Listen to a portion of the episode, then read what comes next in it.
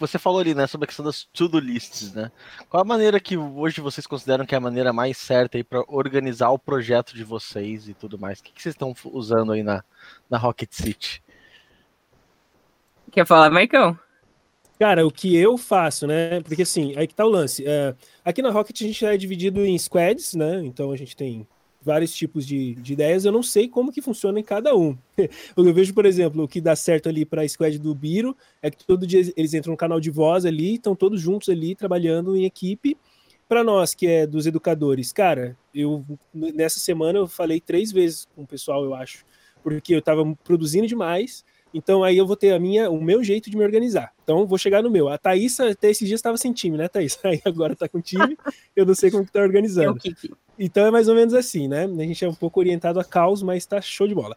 Então, para mim, cara, funciona muito um notezinho bem bonitão, colocando as minhas atividades ali, e cada vez eu tenho aprendido técnicas melhores, porque justamente por eu ter o TDA, que, mano, isso daí é, para mim é terrível é, eu preciso me organizar muito, eu preciso conseguir separar bem as coisas, porque eu tenho muita sensação de que às vezes eu não estou fazendo nada, e na verdade, quando eu vou ver o que eu fiz, eu fiz pra caramba, mas para mim, assim, tipo, ah, mas eu não gravei um vídeo e não soltei no YouTube. Nossa, não fiz nada, mas caramba, eu tive que estudar um, uma penca de coisa, atender um monte de gente.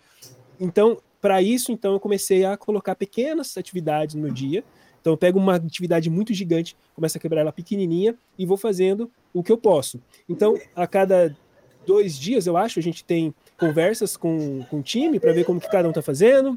Aí você vê que, por exemplo, tem o Rafa lá, que ele é, ele é da parte do Elixir, é instrutor de Elixir, ele já, ele já é um cara, tipo assim, mano, eu trabalho das 8 às 18, tenho meu horário de almoço, não me enche o saco no final de semana, e, tá, e a gente vai ser amigo para sempre. E eu já sou o cara, tipo assim, cara, se eu fizer isso, eu morro, porque eu preciso estar tá aqui numa live com vocês, discutindo a parada, eu preciso acordar amanhã e codar, eu preciso gravar amanhã. Eu não consigo ter um domingo onde eu fico assim, ah, vou, deixa, deixa para segunda. Então, vai muito de cada um. Então, para mim, um Notion bem organizadinho, com as atividades bem separadinhas, para eu poder ir ticando, né, tendo a sensação de estar tá terminando mesmo, não colocando muitas no dia também, porque senão eu já passei por isso e, e realmente isso que a Thaisa falou, eu me sinto um porcaria porque eu não consegui fazer tudo, e assim vai.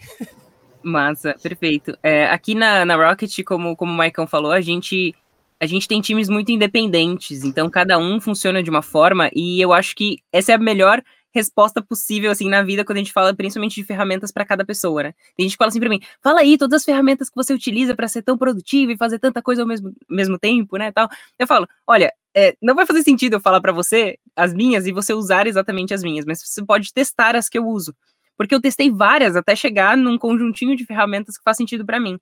E eu acho que para times de tecnologia é a mesma coisa. Então eu vou te falar algumas tecnologias que eu já utilizei ao longo da minha vida e que a gente usa aqui hoje.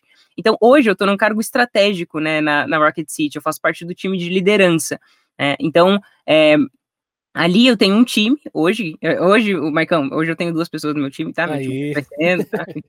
é, então a gente tá, tá contratando gente para trabalhar no meu time.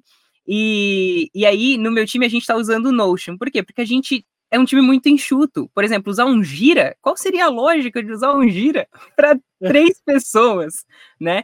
Então, a gente usa o Notion atualmente, a parte de, de board dele, que a gente consegue, o Kanban dele, né? Que tem como você fazer backlog, é, to do, doing, é, in progress, done, enfim. É, a gente, no time de devs, a gente utiliza o Linear Linear.app, não sei se vocês já conheciam, eu não conhecia antes de entrar na Rocket City, então nosso time de devs utiliza o Linear.app, é, um, é uma ferramenta muito legal, e aí faz sentido ser uma ferramenta mais robusta, né, porque a gente precisa de métricas, por exemplo, de, de tempo de... Nossa, qual é o nome?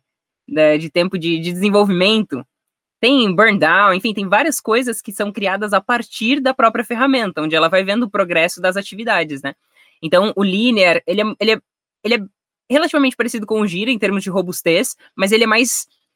Ele é menos burocrático, né? O Gira, eu já usei ele durante bastante tempo e, e apesar dele ser incrível, eu acho que ele era, ele era muito complicado para os devs, assim. Eu achava ele muito é, chatinho, na verdade.